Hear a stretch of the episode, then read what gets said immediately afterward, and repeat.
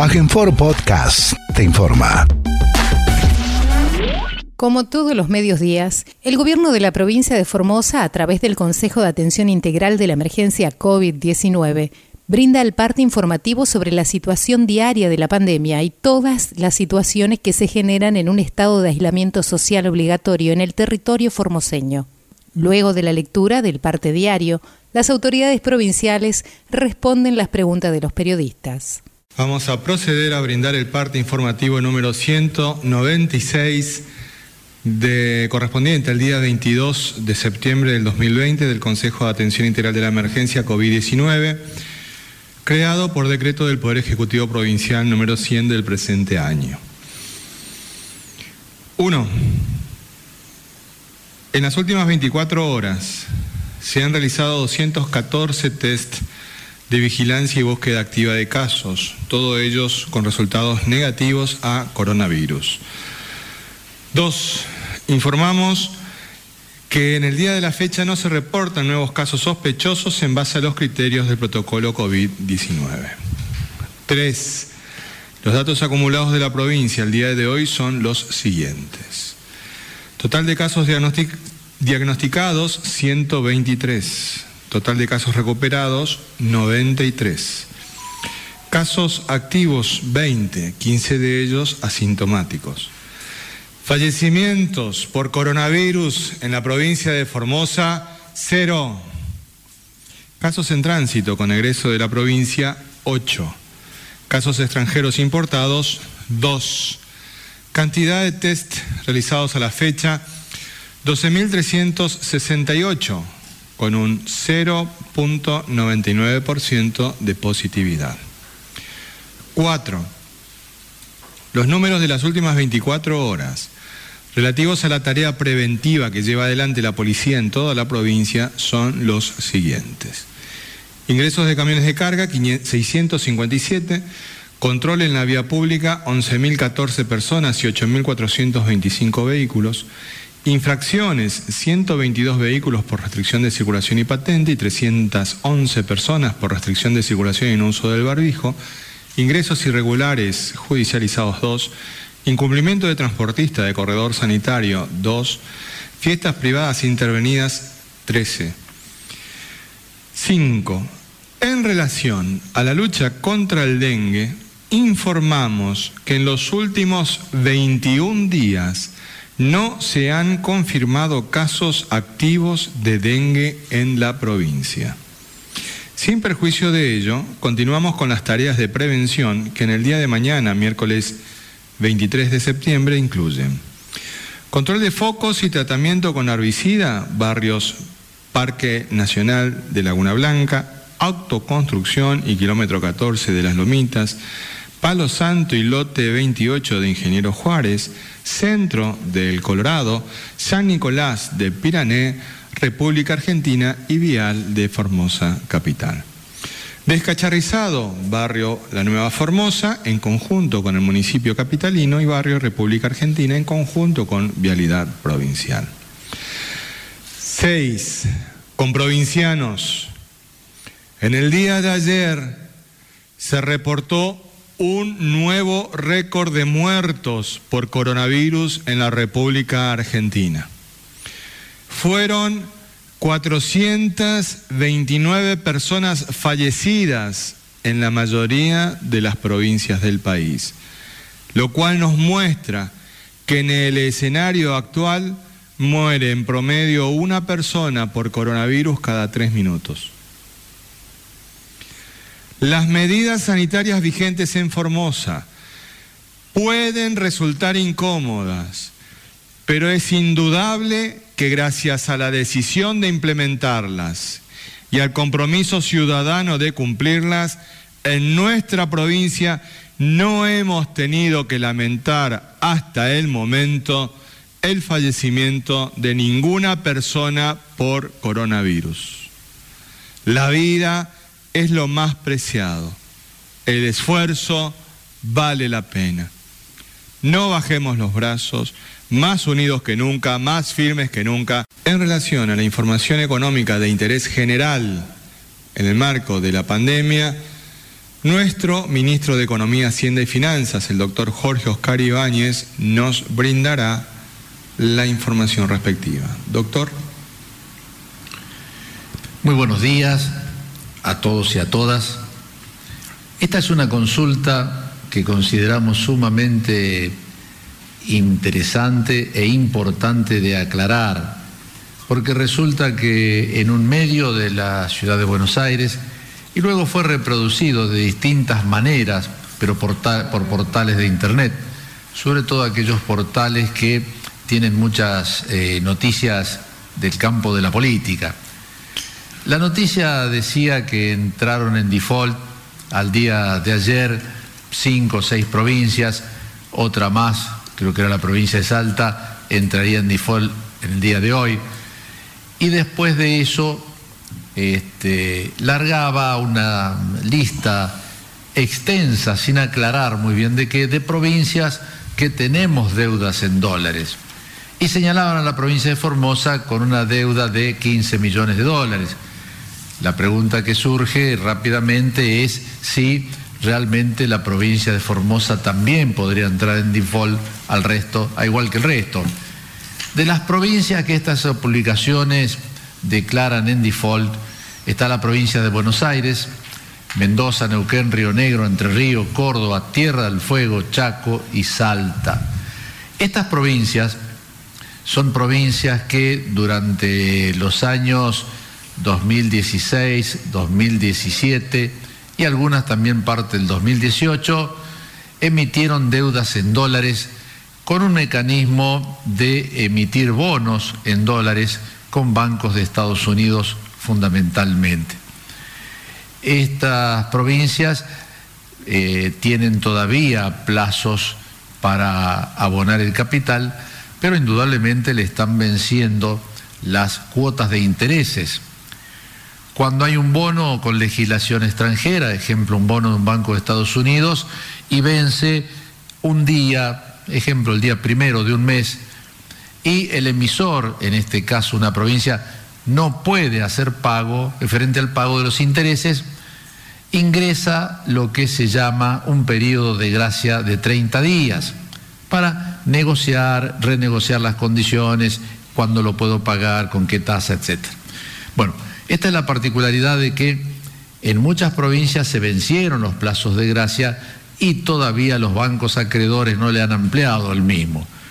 No es el caso, por ejemplo, de provincia de Buenos Aires, que ya lleva una o dos ampliaciones de este plazo y a mediados de octubre, creo, vence el plazo que han establecido entre deudor y acreedor para reprogramar esta deuda. Entonces, repito, son deudas de bonos emitidos con legislación extranjera, fundamentalmente Banco de Estados Unidos, que se emitieron entre el 2016 y el 2018, fundamentalmente. El caso de Córdoba es la única provincia que no está en default, está mal colocada allí en ese cuadro periodístico, que es de donde sacamos nosotros, porque la provincia de Córdoba viene abonando normalmente los intereses y renegociando, al igual que las demás, con sus acreedores, porque hacer frente hoy a una deuda en dólares, que cuando se tomó, recordemos, el dólar podría haber estado, no sé, a 9,45 o a 18 pesos, y hay que abonarlo hoy al cambio oficial, el salto es fenomenal. Entonces, salvo la provincia de Córdoba, que no dejó de pagar sus cupones de intereses, el resto de las provincias están renegociando. Esta renegociación comenzó indudablemente a acelerarse a partir de que el gobierno nacional arregló con acreedores externos de bonos nacionales, de bonos nacionales, también bajo legislación extranjera. Entonces, a partir de que el ministro Guzmán hizo esta negociación, detrás de esta negociación porque los bancos extranjeros y los bancos estadounidenses son casi lo mismo, van las provincias realizando sus propuestas para reprogramar estas deudas. Bueno, ¿qué sí tenemos? ¿De dónde sale lo de los 15 millones de dólares de Formosa?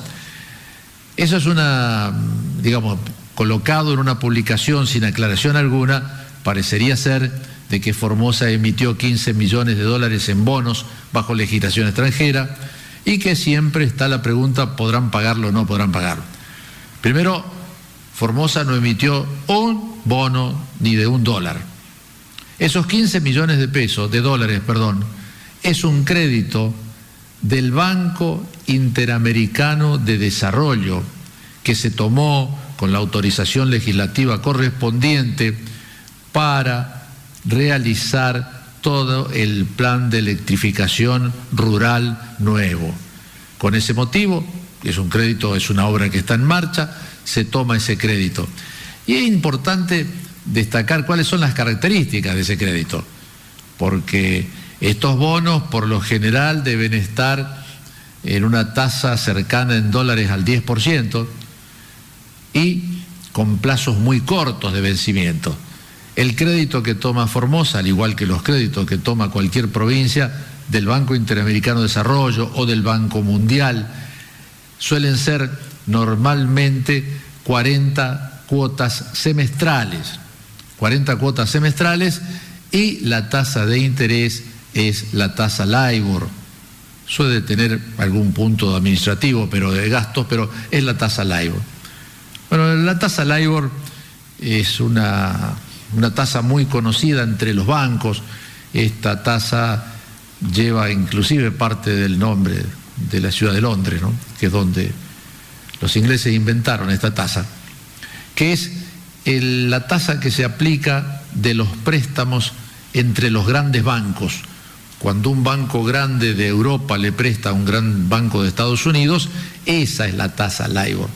Y son, para que ustedes tengan una idea, está por debajo del 2% anual. Creo que hoy está el 1,05 o 1,06%. Es decir, es una tasa mínima, ínfima. Entonces, sí tomó Formosa un crédito a devolver en 40 semestres, en 40 semestres, a una tasa del 1 punto y pico por ciento. Entonces, eso es pagable, es para una obra de infraestructura, son las típicas obras que nos endeudamos en esta generación, pero que indudablemente el beneficio de esa obra, una ruta, una línea de alta tensión, un hospital, es también para las generaciones futuras. Es decir, no nos endeudamos nunca para cubrir gastos corrientes. ¿Qué significa? Cuando vos gastas más que lo que te ingresa, tenés un déficit. Y para tapar ese agujero de todos los meses, entonces vos te endeudas. Nunca tomamos deuda para gastos corrientes.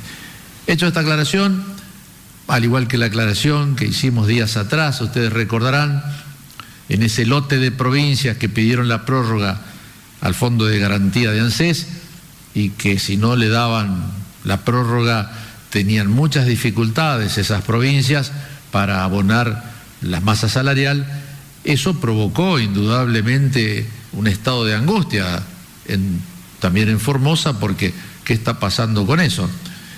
Y aclaramos perfectamente que nosotros, si la provincia de Formosa fue la que abonó en tiempo y en forma esa obligación.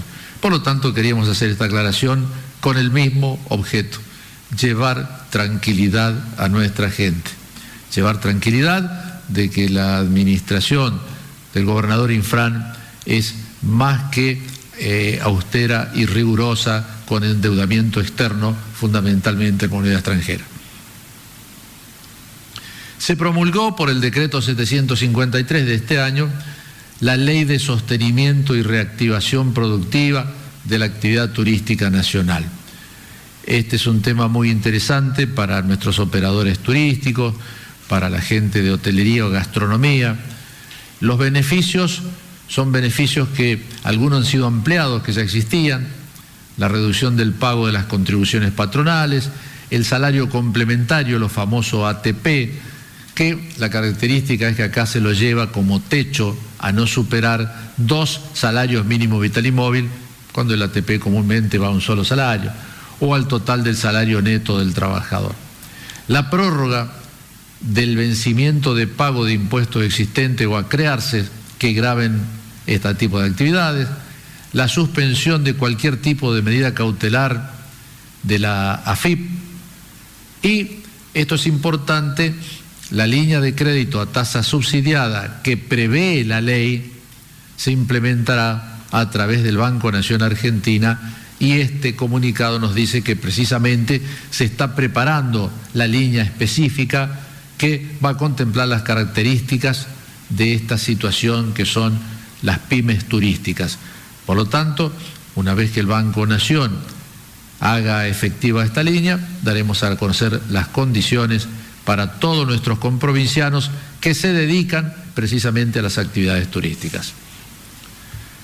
Esta es una reglamentación que sí, ya dictó el Banco Nación, que está en los portales del Banco Nación, son los créditos para capital de trabajo para las MIPIMES del sector cultural.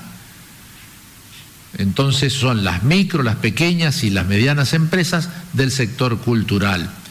En las actividades, por ejemplo, son simplemente a título ejemplificativo para poder precisamente este, acceder son, dice, las ventas por mayor, menor de libros, publicaciones, diarios, revistas, ediciones de libros, folletos y otras publicaciones, y también la emisión y retransmisión de radios, entre otros.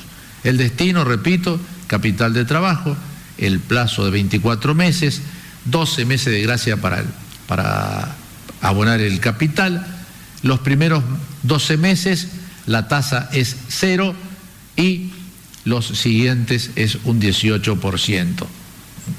El monto máximo hasta dos meses y medio de la facturación promedio de las ventas del año anterior y el monto máximo del crédito, el techo de estos créditos es de 7 millones de pesos.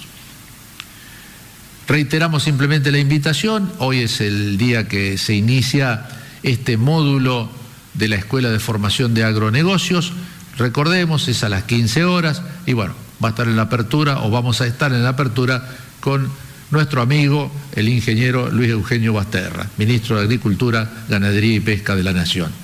El objeto, contribuir a mejorar la capacidad de gestión económica y financiera de las pymes agroalimentarias.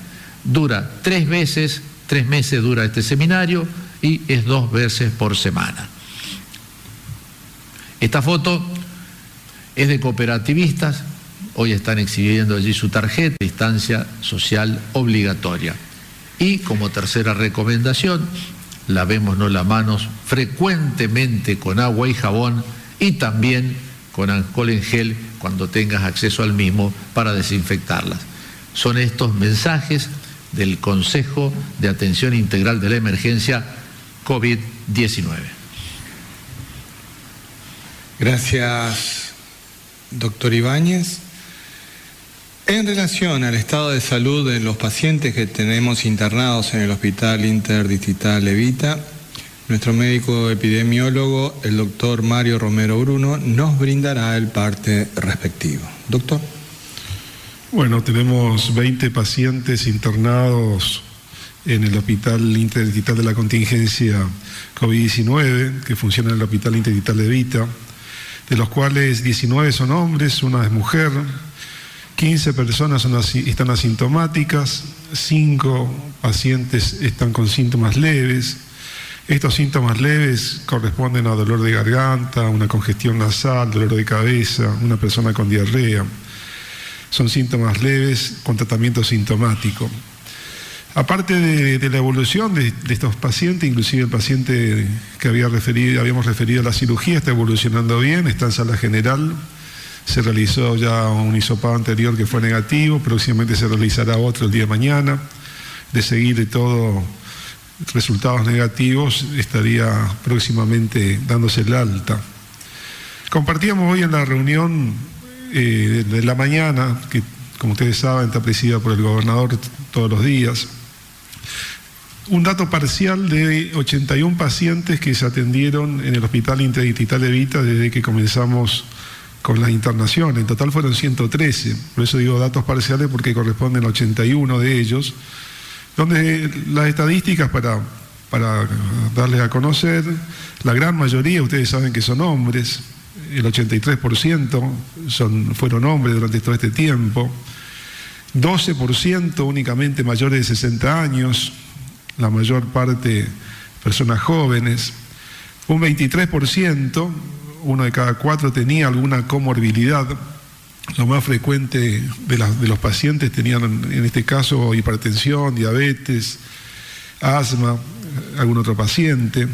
Y sí lo, importante señalar es que de los 81, 40 en todo momento de su evolución, desde que ingresaron hasta que se fueron de alta, no tuvieron ningún síntoma. Así que el 50% de las personas, de las pacientes atendidos en el interdigital de Vita, se mantuvieron totalmente asintomáticos.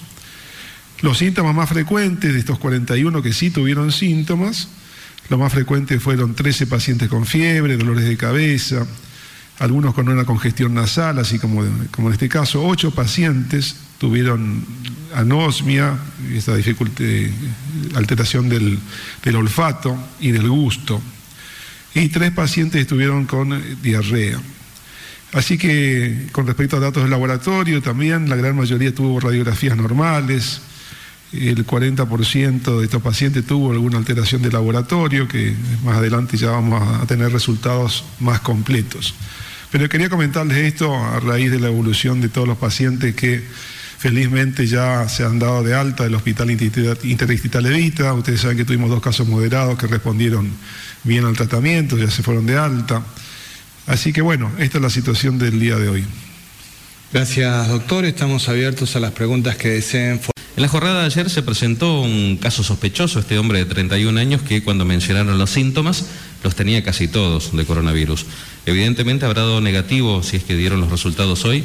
Quisiera saber si esta persona, si es que dio negativo todavía, eh, va a seguir aislado y cómo será esto. Gracias. Bueno, efectivamente, ayer se había comentado los síntomas de esta persona que está en aislamiento, que se le hizo el hisopado.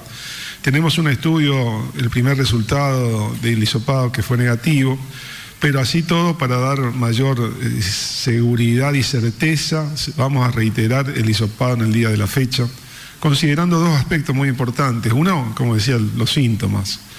Tenía muchos síntomas característicos. Y por otro lado también porque una zona de mucho riesgo, la zona de frontera. Así que con esos dos antecedentes vamos a volver a reiterar el estudio en el día de la fecha. Esto demuestra la responsabilidad con la que estamos trabajando y queremos dar plena seguridad a la comunidad de que los resultados que se están informando son los que en realidad protegen a todos. Siguiente pregunta, por favor. Muy buenos días, doctores. Nathaniel Cáceres del Grupo de Medios TVO y CNN Radio en Formosa. La pregunta para usted, doctor Bruno. Eh, referido a los casos en la Rinconada, si ya lograron detectar la forma en la que se contagió el primer caso detectado en esa localidad. Muchas gracias. Bueno, efectivamente hicimos una investigación, como ustedes saben, de, toda la, región, de lo que llamamos el área programática de la Rinconada. Eh, con respecto a si hubo transmisión en la comunidad, si pudo haber ingresado por el lado de Salta, que fuera, fuera una de las hipótesis, las teorías. En este caso, todos los estudios fueron negativos, tanto los hisopados como la serología, así que no hay tampoco en la comunidad muestras de que haya habido contacto con el virus.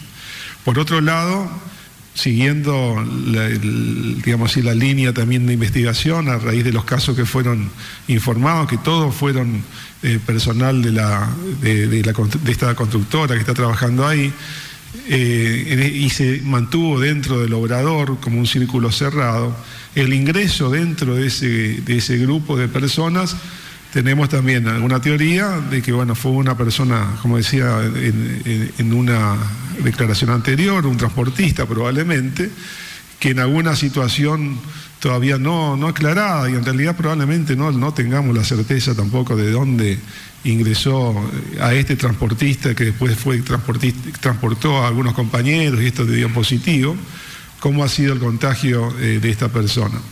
Y en esto, eh, ¿cómo, cómo, uno hace la investigación? Y la hace en base al interrogatorio fundamentalmente. Y el interrogatorio es importante contar con la absoluta verdad y honestidad de las, de las declaraciones de las personas, con quién estuvo, dónde estuvo. Y bueno, estas cuestiones a veces que se ha reinterrogado muchísimas veces a las personas y que después de a veces 10 interrogatorios salta algún dato que puede ser importante, Hasta el momento todavía no tenemos la certeza de dónde fue este contacto que, dio este primer caso para nosotros y que contagió al resto. Por lo pronto estamos hablando de una situación limitada, controlada. Los casos que fueron surgiendo después se dieron también dentro de este grupo que ya estaba aislado. Es de esperarse que en los próximos 14 días, que es el tiempo de incubación, pudiera aparecer algún otro caso dentro de este mismo, dentro de este mismo grupo de personas. Pero bueno, tenemos el control con las personas que están aisladas. Y a esto vuelvo otra vez a reiterar las medidas importantes que como comunidad tenemos que seguir manteniendo. O sea, no es para relajarse ni bajar los brazos, al contrario, esto nos demuestra el, grado de transmisión que puede haber dentro de una comunidad cuando uno no tiene control, cuando uno no toma las medidas de prevención. Y seguimos repitiendo, el distanciamiento, evitar las reuniones donde hay muchas personas, en espacios cerrados fundamentalmente, mantener la distancia de dos metros, el uso del barbijo correctamente, el lavado de manos frecuente. Estas son las medidas que tenemos que seguir manteniendo e intensificando, porque también el riesgo puede estar. Ayer el, ministro comparaba esta situación con, la época de la inundación, donde tenemos barreras cada vez más altas, tratando de controlar el agua que no ingrese a algún barrio, como en el caso de Lote4 y otras, otras localidades como se dan en, en el oeste también. Son barreras altísimas que se levantan para controlar el ingreso del agua. Pero de la misma manera el virus también está haciendo una presión sobre, sobre las fronteras, en la cantidad de casos que están reportándose diariamente y las consecuencias de esta enfermedad, como ayer el caso del, récord de fallecidos, estamos hablando de un fallecido cada tres minutos. Entonces todo esto nos pone en alerta constante y el cuidado sigue siendo cada vez más importante. Así que por lo pronto la recomendación de volver a insistir en el cuidado personal que tenemos que seguir manteniendo. Siguiente pregunta, por favor. Muy buenos días, Hernán Salinas para el Diario de la Mañana de Radio Viva 102.3. La consulta a quien corresponda. La semana pasada un colega consultó sobre la posibilidad de ampliar o mover los horarios de las salidas recreativas, teniendo en cuenta las altas temperaturas que ya se hace sentir aquí en la provincia. Si pudieron analizar esta alternativa. Muchas gracias. Sí, el día que nosotros la resolvamos, la hemos de informar adecuadamente a través del parte diario que nosotros realizamos. Todo está en estudio. Siguiente pregunta, por favor. ¿Qué tal? Buenos días, Javier Ruiz para Radio Formosa 88.1. Doctor Mario Romero Bruno, eh, haciendo referencia también a la primera pregunta, el caso que dio positivo, que era sospechoso, eh, perdón, negativo, el caso que era sospechoso ayer. Eh, ¿A cuántas personas aisló en este caso, si tuvo contacto estrecho con, digamos, con esta persona y de qué lugares? Muchas gracias. Bueno, como siempre, extendemos lo más posible no solo a los contactos estrechos, sino a cualquier contacto eh, ampliamos el, rastreo de casos y tratamos de que sea la mayor cantidad posible y después vamos achicando, digamos así, para ver cuáles son los estrechos. En principio son más de 20 personas eh, y 15 personas en, total que están aisladas a raíz de esta situación, compañeros de trabajo en la mayoría. Eh, así que bueno, es una persona de una localidad de, acá que se, se, trasladó por razones de trabajo a Ingeniero Juárez, había estado trabajando justamente en la zona de, Clorinda. Así que bueno, todos los puntos de tanto los contactos de familia como de los compañeros de trabajo están aislados y esperando estos resultados finales. Esperando estos resultados finales que como les decía, preferimos esperar, ser prudentes y tener la certeza de los estudios que se están realizando. Siguiente pregunta, por favor. Buen día, Blasich Ángel, Diario Norte Formosa. Ministro González, en Clorinda hoy se cumplió esa marcha que ayer lo anunciamos nosotros, hubo bastante gente. Ahora desde el Consejo, ¿qué van a implementar? Si van a levantar el bloqueo o si tienen fecha para levantar ese bloqueo. Gracias. Nosotros lo que hemos establecido como Consejo de Atención Integral de la Emergencia es un bloqueo sanitario. Ese bloqueo no implica ningún tipo de bloqueo de características económicas, de ninguna manera. De hecho, el tránsito hacia la ciudad de Clorinda de mercaderías no se ha visto interrumpido en ningún momento. No conocemos en detalle porque no tenemos aún ninguna comunicación oficial de estas personas que están realizando el bloqueo, solamente tenemos algunos comentarios que han realizado en algún medio de comunicación. Y esto es una cuestión de que es posible sentarse a conversar y poder explicar las razones epidemiológicas que motivan una medida de estas características, que evidentemente no son simpáticas de tomar, pero se tienen que tomar en un momento determinado, atento de una determinada situación de carácter epidemiológico, que excede cualquier tipo de posibilidad de eh, otras lecturas. Y tampoco es una medida de carácter revisable por la, por la justicia. Cuando nosotros escuchamos los comentarios de la prensa hegemónica que nos dicen de que no debe ingresar la política a la justicia, también deberíamos pensar de que la justicia no debería ingresar en las decisiones políticas. Porque justamente son eso, son decisiones políticas sopesadas en un marco determinado de la realidad y no en un marco ideal como es una norma jurídica. Por eso señalábamos en el día de ayer de que considerábamos que ese fallo de la justicia federal, muchos se enojan con nosotros, nos tratan de que no estudiamos en la facultad, no importa eso, eso es secundario, eso es discurso de pichado. Y la verdad es muy simple, es el estatuto legal del contagio. No hay mucha vuelta que darle al asunto. Y cuando tengamos de nuevo que sentarnos acá y decir que tenemos una persona fallecida, tenemos que tener memoria por dónde está viniendo. Esa imagen que hoy la volvió a repetir el doctor Mario Romero Bruno de las barreras es una imagen muy fuerte para para los ciudadanos de Clorinda, que han vivido varias inundaciones, para los ciudadanos de Formosa, que hemos vivido varias inundaciones, para los comprovincianos del oeste provincial, que han sufrido inundaciones.